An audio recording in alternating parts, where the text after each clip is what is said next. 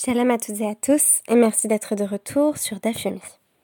Aujourd'hui, je vous propose d'étudier avec moi les dapim 25 et 26 de la Maseret Betsa, ce qui devrait nous permettre d'être à jour in extremis. Demain, il faudra de nouveau redoubler d'ardeur en étudiant les dapim 27 et 28 puisque nous allons de nouveau partir sur un enchaînement de deux jours de fête. Autant dire que c'est difficile de garder le rythme, a fortiori lorsque euh, mon cerveau me semble le plus souvent euh, réduit en bouillie ou en compote. Alors aujourd'hui, je me suis dit, faisons fi de la structure.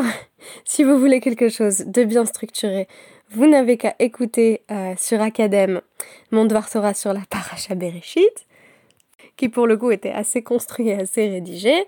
Là, on va juste partager comme ça pêle-mêle euh, quelques aspects euh, du DAF qui m'ont semblé intéressants, ou plutôt des deux DAPIM que nous analysons aujourd'hui. Je précise au passage que c'est très amusant parce que euh, le, DAF BETSA 26 correspond au 26 septembre. Bon, je pense qu'en fait, c'est depuis le début du mois de septembre que, que les DAPIM correspondent au, jour du mois, mais évidemment, je ne m'en suis pas rendu compte jusqu'ici. Et donc, on a le chiffre 26 à la Gematria bien connu, euh, et également la date de mon anniversaire, c'est bien aujourd'hui. Alors c'est plus du DAF 25 que je vais parler en réalité, j'ai eu le sentiment, pour tout vous dire, de manquer un petit peu de temps pour le DAF 26.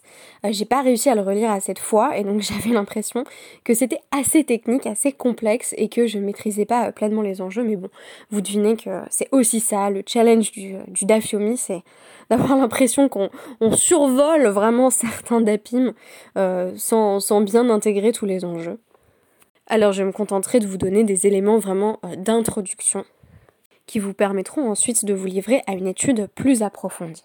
Alors aujourd'hui on a deux références euh, à un article de pensée juive d'un côté ou plutôt euh, au magazine ou plutôt euh, à la revue de pensée juive dans laquelle cet article a été publié et de l'autre côté on a bien entendu Astérix et le bouclier Arverne. Je vous assure, il y a un lien avec le DAF, comme d'habitude, ou du moins on va essayer d'en trouver un. Alors, deux sujets de conversation donc qui m'ont euh, intéressé. En réalité, bon, il y en a trois, mais je vais vous glisser une petite transition au milieu, euh, à laquelle je vais donner dès maintenant euh, le titre humoristique et énigmatique, enfin j'espère. les Juifs sont-ils des Gaulois ou les Gaulois sont-ils des Juifs? J'y reviendrai. Alors, le premier sujet, c'est simplement celui du Derer Eretz. Le Derech c'est un sujet dont on entend beaucoup parler, ne serait-ce que parce qu'il y a un énorme problème de traduction. Littéralement, le Derech désigne les voies de la terre, enfin la voie de la terre, même au singulier. On traduit parfois cela par politesse, bonne mœurs, mais cela sonne très bourgeois. Enfin, quoique les, les exemples qui sont euh, mis en scène dans notre œuvre du jour ne le sont peut-être pas moins. On peut également y voir une forme de décorum. Vous connaissez aussi sans doute euh, l'idée de Torah im donc qui est une expression empruntée euh, à la littérature rabbinique, où elle en vient d'ailleurs parfois à désigner à minima le fait de gagner sa vie, mais où elle est aussi euh, parfois extrêmement euh, mise en valeur avec la, notion, ou plutôt le principe cité par exemple dans Vayikra Rabba 9.3, en vertu duquel Derer Eretz kadma la Torah. Le Derer Eretz passerait même avant la Torah, et comme c'est difficile à définir, nous ne sommes pas tout à fait sortis de l'auberge. Chez Shimshon Raphaël Hirsch, l'expression revisitée en viendra à désigner la possibilité de vivre conjointement un judaïsme traditionnel de Torah et mitzvot et la relation au monde qui nous entoure. Ce qui semble d'ailleurs présupposer que Derer Eretz serait quelque chose d'extérieur à la Torah, qui ne serait pas définie intrinsèquement par les valeurs de la Torah, et c'est tout ce qui va me, poser problème, parce que c'est aussi dans Pirkei Avot on nous parle de Derech et de la nécessité de l'alliance entre Torah et Derech qu'on nous dit euh, à fort bas, à fort bas des là-bas, tout est a priori dans la Torah. Comment peut-on poser euh, l'existence d'une sorte de, moralité extérieure ou à minima euh, de bon comportement dont les bases n'auraient pas du tout été posées par la Torah. Alors, euh, je vais citer donc ici euh, la revue qui s'appelle Conversations, qui s'intitule Bridges Not Walls. Donc c'est une revue qui contient divers articles émanant des penseurs du milieu orthodoxe moderne, donc Camille m'a ramené de sa dernière visite à New York. Et à l'intérieur, il y a un article intéressant. Pourquoi intéressant? Parce que j'étais vraiment pas d'accord avec beaucoup d'aspects de cet article. Je vous le cite simplement, c'est Anthony Knopf, qui s'appelle Placing Judaic Values at the Center of the Jewish Agenda. Et il tient vraiment à y réinstaurer euh, cette distinction entre euh, la halakha, euh, qu'il présente comme simplement une série de, prescriptions un petit peu voilà sèches et austères, et les valeurs. cette sorte de derer que semble-t-il on pourrait totalement détacher de la Torah, et donc, bon, je suis moyennement convaincu. Il va nous ramener d'ailleurs, en ce sens, un très célèbre Ramban, donc Nachmanide, je vous parle beaucoup de Maïmonide, sur Kdoshim Tiyu, donc si vous constatez, euh, euh, plutôt si vous consultez Vaïkra 19.2, euh, la, la, célèbre injonction, et que vous vous rendez sur le commentaire du Ramban, vous constaterez qu'il fait allusion à la catégorie de Navel Birshuta Torah, une personne qui en réalité a complètement euh, débauché ou corrompu, euh, tout en littéralement n'enfreignant aucune euh, interdiction à la règle. Selon lui, l'existence même de l'injonction Gdoshim Tiyu est liée au fait qu'une fois qu'on a énoncé tous les Isurim, une fois qu'on a donné en gros bah, les 613 mitzvot, qu'on a, qu'on a interdit tout ce qui était à interdire, eh bien il reste malgré tout le fait d'être poresh minamutarot, le fait de euh, faire preuve en fait euh, euh, d'abstinence volontaire ou de, ou de, réserve, et littéralement de, s'abstenir ou de s'écarter de ce qui est permis. L'exemple qu'il va donner, c'est notamment celui qui est lié à l'abstinence sexuelle. Enfin, parler d'abstinence, c'est un petit peu trop fort, on pourrait parler plutôt de chasteté ici. Il va dire, voilà, il ne convient pas que euh, euh, hommes et femmes aient des relations euh, sexuelles constantes, même dans le cadre marital, parce qu'on peut être un débauché dans le cadre du mariage. Je me demande d'ailleurs si, sur ce sujet-là, il ne serait pas en accord parfait avec le Rambam, pour une fois avec Maïmonide, qui lui aussi prône la mesure en la matière. Alors, où apparaît le Derecheretz dans notre DAF? Tout d'abord, un premier enseignement est rapporté au nom de Rami Baraba, en vertu duquel, de même que euh, la Torah impose que lorsqu'on apporte un sacrifice, on doit commencer euh, par l'écorcher et le dépecer euh, avant de, de l'offrir en guise de corban, tout boucher devrait procéder de la sorte et ne pas simplement voilà donner l'animal tel quel une fois qu'on a fait la shrita. Donc on pourrait dire voilà le, minimum à l'aric ce serait de faire la shrita, mais on semble nous donner euh, une exigence supplémentaire qui est définie comme une exigence de derer quelque chose qui se fait ou ne se fait pas. Alors on pourrait dire bah l'ariquement c'est pas absolument obligatoire, on pourrait en réalité euh, se jeter sur la viande. Moi j'ai vu dans cette dans cette allusion euh, de l'agmara, une sorte de référence à la gloutonnerie, notamment parce qu'après il est question de quelqu'un qui, qui, boit, euh, euh, qui boit trop vite. Donc euh, c'est pas interdit de trop boire ou de trop manger, ça fait pas partie des 613 votes, et pourtant c'est un manque de décorum, ce qui serait peut-être ici une traduction de Derecheretz qui fonctionnerait. Ce qui est intéressant, c'est que on nous compare le manque de Derecheretz à, plus loin dans, notre DAF 25, à une véritable infraction à la en nous parlant donc de Netia, mais Kata Raglehon, des katsavaya ou des voalé nidot. Les bouchers euh, qui justement voilà servent la viande sans l'avoir au préalable écorchée euh, et dépecée pour, pour qu'elle soit mangée immédiatement et les personnes qui couchent avec une femme nida mériteront d'avoir les jambes coupées par des arbres. Vous me direz qu'est-ce que ça signifie? Eh bien, dans l'explication euh, de, de l'édition coréenne, parce que là, je comprenais pas euh, l'allusion directement.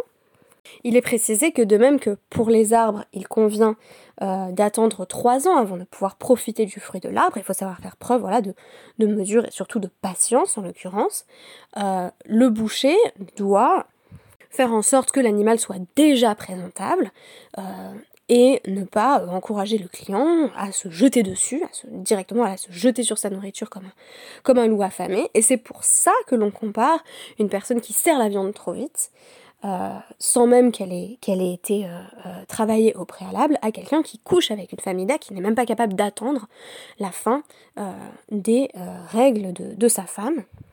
Vous me direz, oui, mais j'ai dit que l'un c'était du derecheret et l'autre, euh, est Les personnes qui couchent avec des femmes qui ont leurs règles, c'est quand même chayav karet. C'est-à-dire que c'est, c'est non seulement c'est, une loi tout à fait dans la Torah, Deoraita, etc., mais euh, ça rend passible de retranchement. Donc en fait, on nous met un peu dans la même catégorie euh, des choses qui sont euh, considérées comme potentiellement très graves et des choses qui, bah, si c'est que du derecheret, c'est du derecheret, quoi. Donc moi, ce qui m'intéresse, c'est la manière dont même le Derecheret va être perçu à travers un prisme qui est déjà un prisme halakhique. Même si on nous dit oui, tout n'est pas couvert par la halakha, c'est pas si je fais euh, chaque chose qui est écrite dans le Shulchan ça y est, je suis un mensch. Mais moi, ce qui m'intéresse, c'est que, euh, en fait, j'aime pas du tout l'idée en vertu de laquelle il y aurait une sorte de derecheret. Voilà, c'est, c'est l'éthique, elle est absolue, elle est, je sais pas, intuitive peut-être. Elle se situe totalement en dehors de la Torah, elle est déductible peut-être pas par l'individu, par l'être rationnel, tout ça, tout ça. Non, vraiment, euh, moi, c'est pas quelque chose qui me parle. Moi, j'ai l'impression que déjà, à travers les principes euh, de la Torah, on va chercher dans les textes, et c'est euh, ce, que, ce que Anthony Knob va présenter comme étant la position du Rav Soloveitchik, en vertu duquel justement on, perçoit sans cesse le monde à travers le prisme de la halakha, en fait, même dans la halakha, la, Torah, les textes euh, qui forment ma tradition, je vais trouver de quoi déduire le derecheret. Ici, c'est intéressant que on est en plein milieu de l'Agmara et euh, les Tanaïm éprouvent le besoin de nous parler euh, de comment il faut boire et comment il faut manger. Et tout ça, c'est intégré dans l'Agmara. Donc, même si on nous dit c'est derecheret, c'est encore dans la même logique que Torah. C'est pas euh, pour moi, Torah im derecheret, c'est pas il faut concilier nos textes avec euh, l'éthique absolue qui existe, euh, voilà, de manière totalement extérieure à ces textes-là. C'est vraiment une réconciliation qui invite à trouver de la Torah dans le derecheret et du derecheret dans la Torah. Alors ici, les exemples qui sont donnés sont beaucoup liés à la nourriture. La braïta suivante nous parle de la manière dont il convient de manger de l'oignon ou de l'ail en commençant par les feuilles et pas non pas par les racines pour ne pas donner l'impression que vraiment on est complètement en train de mourir de faim. Et on nous dit aussi, et c'est intéressant, il y a la recherche d'un équilibre, euh, qu'il ne faut pas avaler, euh, voilà, on vous sert un verre, il faut pas l'avaler d'une traite, mais il faut pas non plus euh, siroter tout doucement, comme si on était extrêmement délicat ou délicate. Il convient donc de voilà, boire en, deux gorgées, et puis, euh, bah, je sais pas, on un verre, bah, tu bois normalement, quoi. Tu vas pas te mettre à siroter ou à avaler tout d'un coup. Et euh, je me suis dit que cette recherche de l'équilibre, elle avait aussi euh, quelque chose de très pertinent quand on réfléchit à la notion même euh, du derecheret et, et, à l'idée de, chercher un équilibre, à la fois entre Torah et derecheret, c'est même au sein du derecheret, qu'est-ce que le derecheret? Eh bien, c'est cette idée de mesure, cette idée de chasteté plutôt que d'abstinence dont va parler le Ramban. Bien entendu que les relations sexuelles dans le cadre marital, elles sont valorisées, elles sont même obligatoire, on aura l'occasion d'en reparler, je crois, mais, euh, mais pas tout le temps. Et donc là, on va retomber sur, euh, sur l'idée de juste milieu, qui est aussi très importante pour le Rambam. Deuxième partie, je vous avais promis, les, euh, le peuple juif, les juifs sont-ils des Gaulois? Voilà, tout simplement. Alors, vous vous posez peut-être parfois la question de l'élection, Amsegoula, pourquoi le peuple juif est choisi, etc. etc.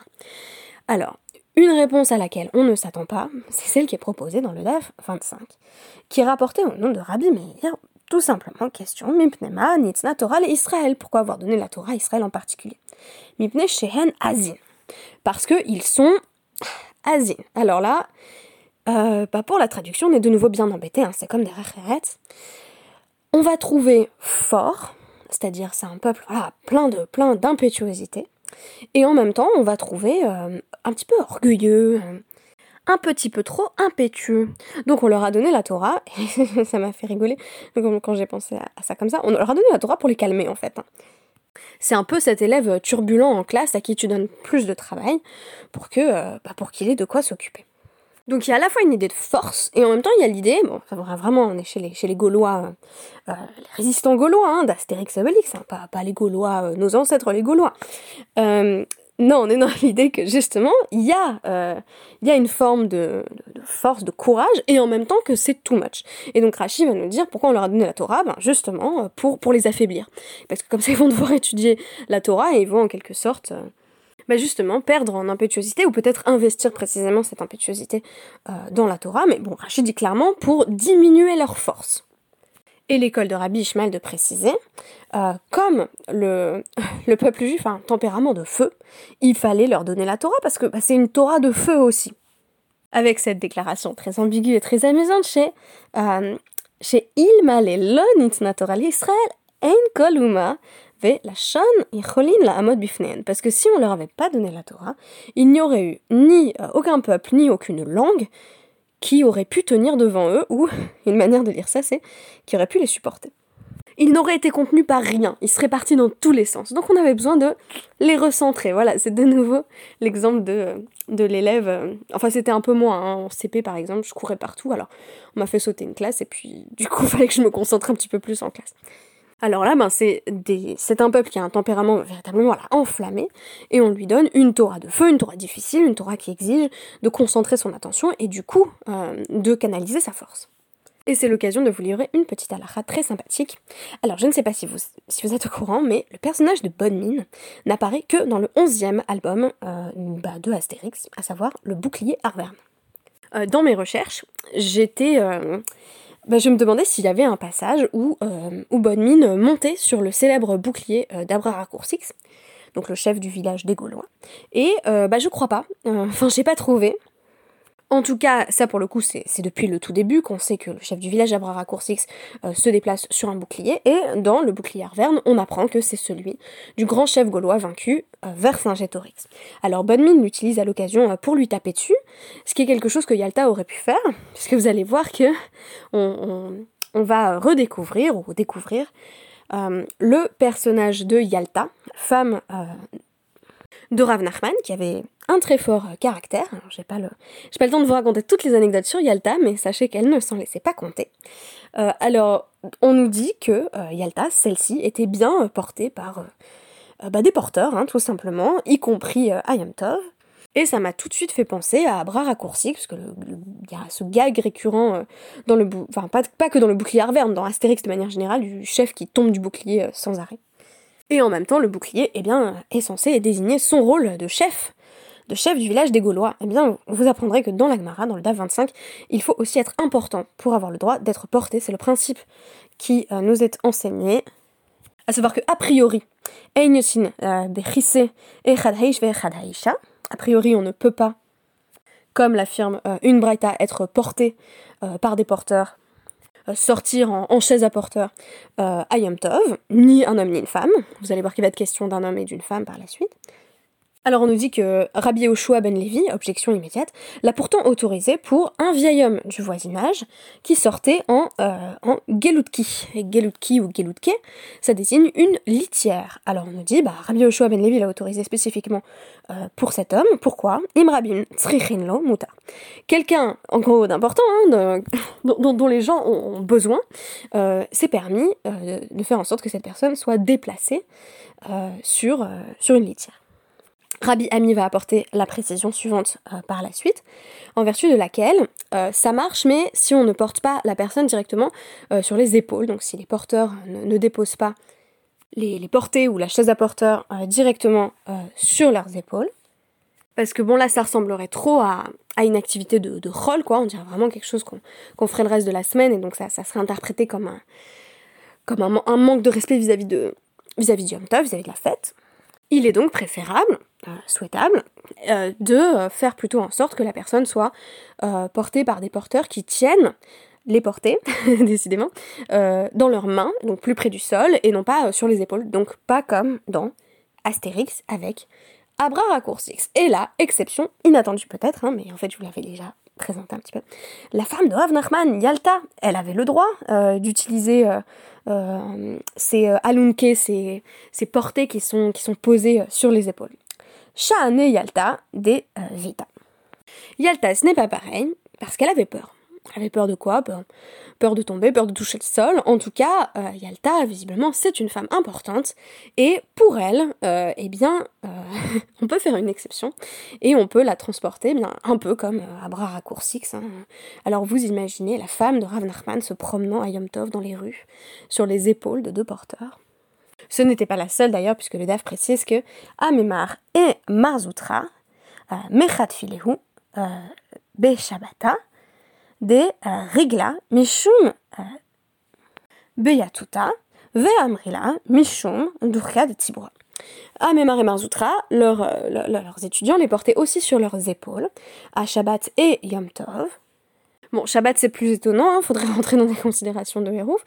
Euh, euh, donc aussi parce qu'ils avaient peur de tomber, hein. on, les amenait euh, au Beth Amidrash où ils allaient euh, donner un chiot, donc là encore importance sociale et, en, termes de limoud, et certains disent que c'est parce que bah, ça poussait trop dans la foule, donc si on les met plus haut, c'est sûr que on se retrouve pas dans la cohue, sauf dans Astérix, ou bien entendu, sur son bouclier ou pas, le chef va de toute façon se retrouver dans la bagarre c'est l'occasion de vous dire un mot euh, du DAF 26, du DAF d'anniversaire qui est assez compliqué, assez technique, euh, que j'ai eu aussi moins le temps d'étudier, je vous ai tout avoué au début. Alors, euh, dans notre Mishnah qui en fait termine le DAF 25, on nous parle d'un Bechor, donc un Bechor c'est ben, l'aîné hein, bien entendu, mais ici c'est plus particulièrement l'aîné d'un animal. Alors, l'aîné d'un animal, euh, Shemot 13-12, euh, nous apprend que euh, il est dédié au bétamigdash. Voilà, donc personne ne peut le manger. Mais s'il développe ce qu'on appelle un, moum, un moum kavoua, donc une forme de, défaut physique ou de malformation qui n'est pas amené à disparaître, alors il perd ce statut de Kodesh, il n'est plus sanctifié, il n'est plus dédié au temple, et il peut être maintenant mangé par un Kohen. Il y a une notion qui va beaucoup revenir dans le DAF 26, qu'on a déjà croisé plus tôt dans l'Agmara, qui est l'idée d'être minamouchan, à savoir est-ce qu'une nourriture était considérée comme, enfin en fait c'est un animal, hein, mais qui est du coup une nourriture potentielle, euh, est-ce qu'il était justement considéré comme minamouchan, c'est-à-dire préparé, c'est-à-dire une nourriture potentielle pour Yom Tov? En gros, euh, si j'ai une poule que je garde euh, la rila parce que je sais que je veux un jour en faire un rôti, eh bien à Yom Tov elle est déjà minamouchan, elle est pré-préparée parce que bah je l'avais déjà euh, prédésignée euh, du fait même de son existence et, de voilà de, l'utilisation que je souhaitais en faire, je l'avais désignée comme étant un potentiel nugget pour la fête. Mais là, ben c'est pas du tout le cas parce que un c'est l'inverse d'être d'être c'est quelque chose que a priori on va pas pouvoir manger tant qu'il n'a pas euh, développé de défauts dont on sache qu'il est cavois, donc dont on sache qu'il est permanent. Alors le cas dont on va nous parler, c'est le cas d'un bechor, donc on va dire, je sais pas, par exemple un, veau, voilà. Ce veau, c'était le premier veau qui soit né de sa maman la vache. Et puis il est tombé dans un puits euh, pendant Yom Tov. Alors qu'est-ce qu'on fait? Eh bien, euh, donc selon Rabbi on fait descendre ce qu'on appelle un moumré, un expert, visiblement un expert en moumine, donc quelqu'un qui s'y connaît en défauts qui sont susceptibles d'invalider euh, un, veau en tant que euh, il, est dédié au Beth donc le cas échéant, il cesserait d'être Kodesh et il pourrait désormais être mangé. Donc qu'est-ce qu'on fait? On fait descendre dans le puits un montrer un expert des veaux, pour qu'il regarde la blessure, parce que bon, là le veau il s'est quand même cassé la figure dans un puits, donc s'il faut, ben maintenant il a développé un moum euh, un gros gros défaut qui, qui ne va pas partir, qui n'est pas éphémère, qui va faire en sorte que, ben, il est plus Kodesh. S'il est plus Kodesh, il redevient un steak potentiel, a priori, non? Alors, si maintenant l'expert dit, ok, oui, il a effectivement un monk à voix, alors le propriétaire de l'animal peut le faire sortir du puits et le manger. Selon Rabbi Yehuda, pas selon Rabbi Shimon. Il y a marloquette entre les deux. Ici, dans l'intérêt euh, du temps, euh, on va euh, se concentrer sur la vie euh, de, de Rabbi. Et donc maintenant, si mon expert dit non, non, c'est pas, pas un moum kavoise, par exemple, un, moum ouvert, c'est, il a simplement une petite blessure temporaire, alors ben, eh ben non, on le remonte pas, euh, euh, tant pis, miskin le petit veau, on fait remonter l'expert, et on laisse, on laisse l'animal dans le puits, rien ne l'autorise encore à la consommation pendant Yom Tov. L'une des questions que va poser la c'est pourquoi tu me dis ça particulièrement pour un, pour un Pourquoi tu me dis ça pour, pour cette, cet animal, voilà, l'aîné euh, de, de la, de la fratrie bovine, ou, pas bovine, hein, mais là c'est l'exemple que, j'ai choisi jusqu'ici, eh bien on nous dit, ah c'est pour nous apprendre en fait une limitation au concept, ou plutôt à la mitzvah, de tsar balé chaim. L'injonction qui veut que l'on fasse en sorte qu'un animal souffre le moins possible. Puisqu'on nous dit, si il n'est pas déterminé de façon sûre et certaine par l'expert que ce petit veau a euh, a une blessure qui permet de le sortir, auquel cas il va sortir, hein, mais il va peut-être être mangé, donc je sais pas si c'est tellement mieux. Alors on le laisse à l'intérieur du puits quand bien même il y a un problème de tsarbalechaim, c'est-à-dire de souffrance animale.